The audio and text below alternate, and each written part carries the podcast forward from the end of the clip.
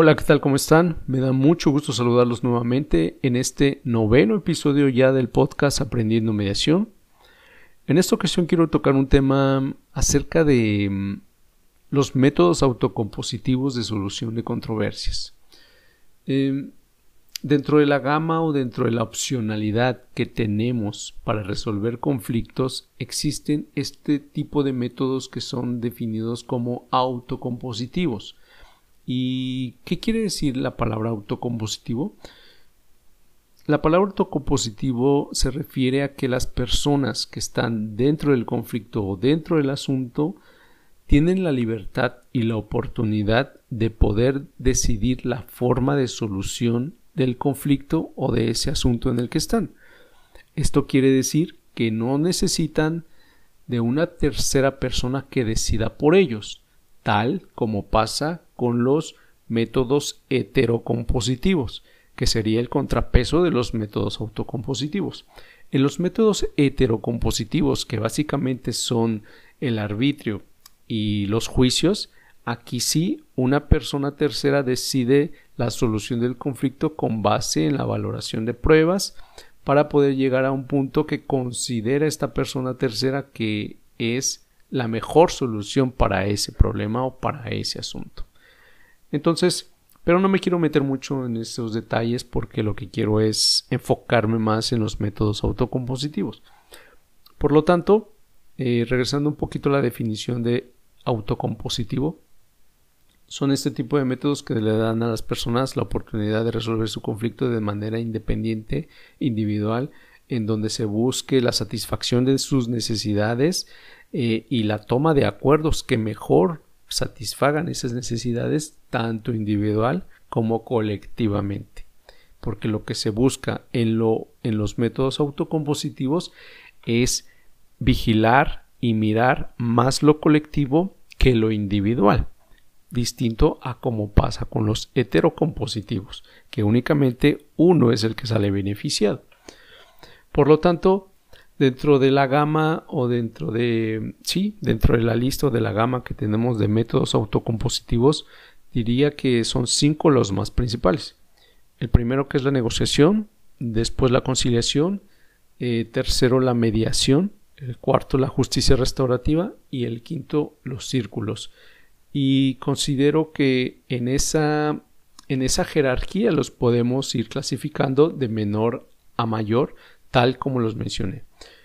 Y ahorita quiero mencionar, o, en realidad quiero, quiero hacerte saber las características o algunas características de cada uno de ellos y sobre todo las diferencias que existen entre cada uno de ellos para comprender mejor de qué va o en qué momentos pueden ser utilizados cada uno.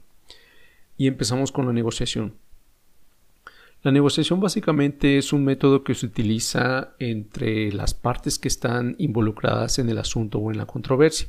Aquí la característica principal es que no necesariamente debe haber una tercera persona que los ayude a llegar a puntos intermedios o que los ayude a tomar acuerdos. En la negociación, las partes son quienes directamente, sin necesidad de otra persona, son quienes deciden cómo van a resolver el problema o deciden cómo van a tomar acuerdos para eh, llegar a puntos medios en los que tenga que ver el asunto porque hay intereses en común, evidentemente puede haber intereses contradictorios, pero prevalecen más los intereses y las necesidades en común. Y yo creo que para la negociación se requiere de cierto grado de autogestión emocional, de un cierto grado de razonamiento lógico y la capacidad de cada persona de poder valorar, escuchar y validar las opiniones de la otra parte. Entonces, eh, en la negociación eh, es un método mm, que no necesariamente tiene que ser utilizado para resolver conflictos. Puede ser utilizado también para llegar a acuerdos en asuntos que interese a ambas partes. Por ejemplo, en un arrendamiento donde el arrendador y el arrendatario eh, tienen que tienen que, que, ver o que o tienen que negociar sobre el precio de la renta, es algo que pueden ser solucionado por ellos mismos, ¿sí? sin necesidad de otra persona. Eh, como segundo tenemos la conciliación.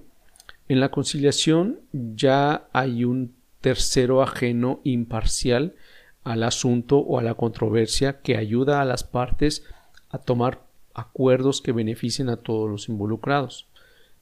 Por ejemplo, continuando con, con, este ejemplo del arrendamiento, si en determinado momento el arrendador y el arrendatario existe una controversia derivado de este contrato o derivado del inmueble que se está dando en arrendamiento, puede intervenir un tercero que es conciliador o conciliadora para que ayude a las partes a negociar sobre ese asunto en, común y en concreto.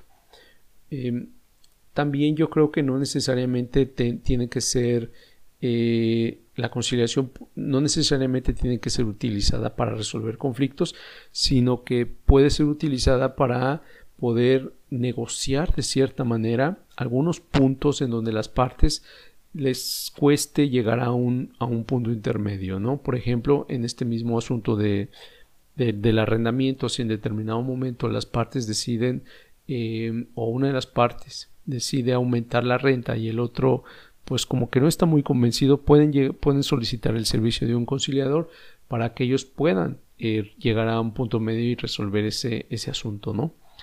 Em, creo que diría, yo me atrevería a decir que la conciliación es un tipo de negociación asistida, porque por esta misma razón, porque no necesariamente tiene que resolver conflictos. Pueden ser asuntos donde las partes necesiten únicamente una orientación o una guía para llegar a puntos intermedios y puedan tomar acuerdos que beneficien a todos los involucrados.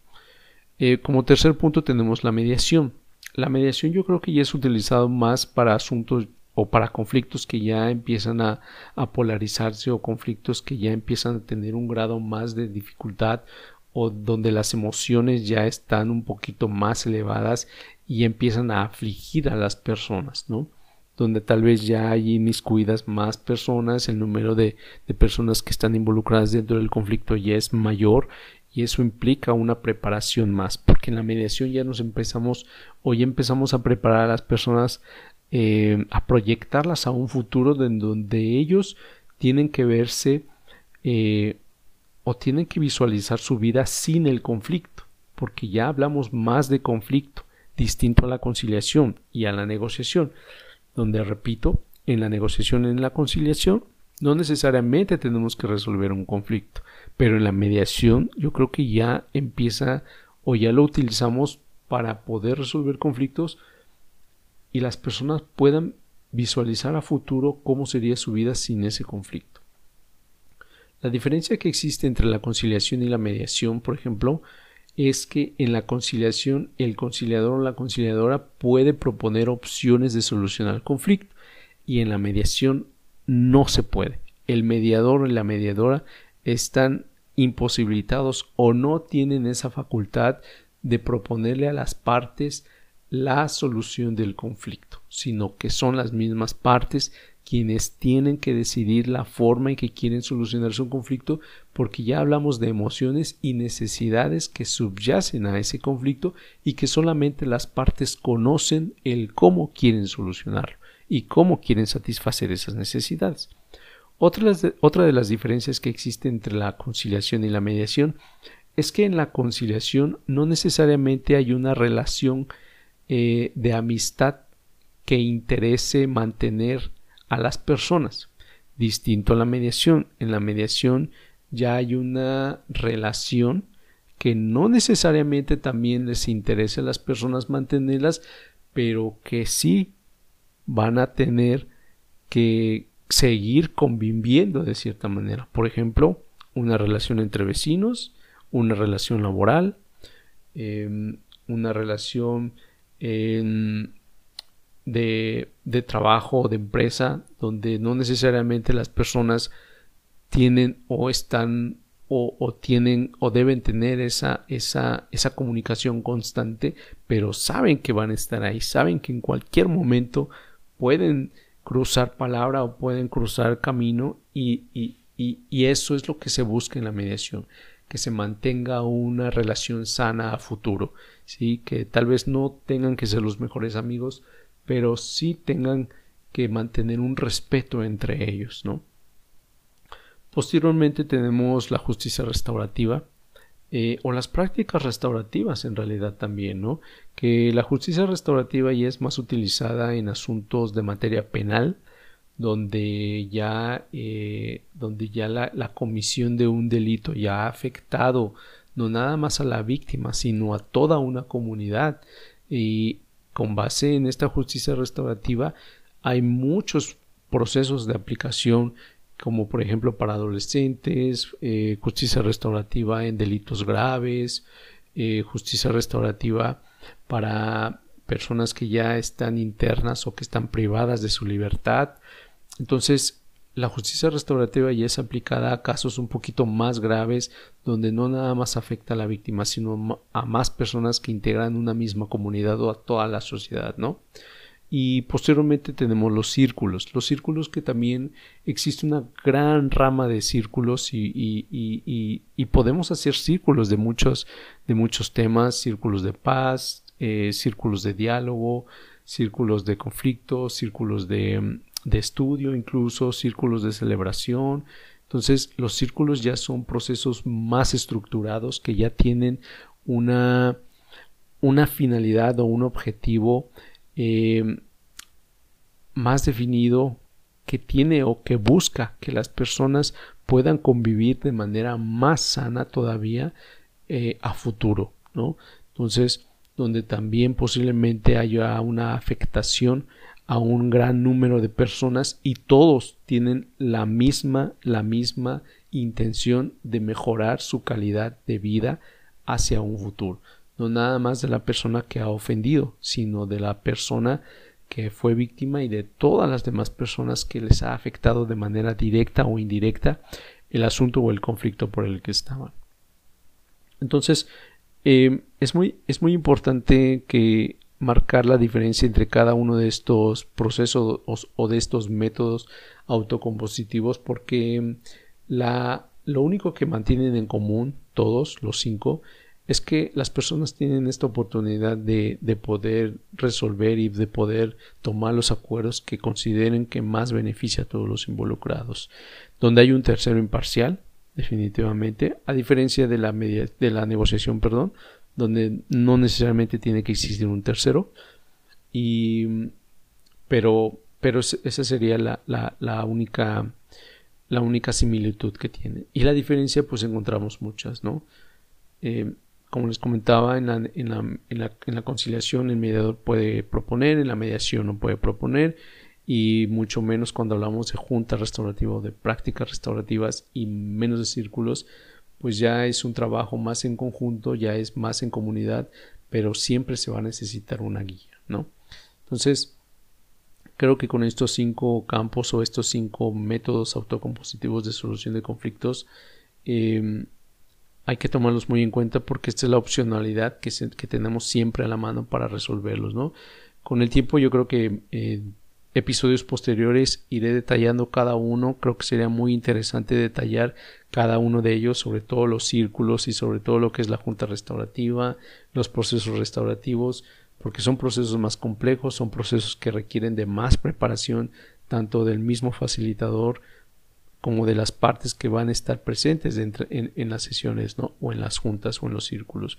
En los círculos, por ejemplo, ya es un trabajo más de comunidad, donde ya también se incluye el, media, el, facilitador, donde también participa incluso y da su punto de vista acerca de las preguntas que se estén formulando, ¿no? Entonces es un poquito más, más comunitario, más, más social el, el, trabajo que se hace en un círculo, ¿no? Muy, muy distinto a lo que se hace en los, en los demás. Entonces, eh, creo que eso es todo por hoy. Me da mucho gusto poder compartirte esto. Espero que sea de utilidad para ti, para tu preparación, si eres mediador, si eres mediadora, si eres facilitador, facilitador, o te estás preparando para ese camino, ¿no? Entonces, muchas gracias por, por escucharme, muchas gracias por, por la atención que me has prestado. Y bueno, si tienes alguna duda respecto de este tema, respecto de cada uno de los métodos que te mencioné, puedes escribirme a través de mis redes sociales. Recuerda que estoy en Facebook y en Instagram, sobre todo como arroba Josué Ferrer Mediador, y ahí puedes contactarme. Para ayudarte, para resolver todas las dudas que tengas y espero tus comentarios. Así que muchas gracias y nos escuchamos en el siguiente episodio. Saludos.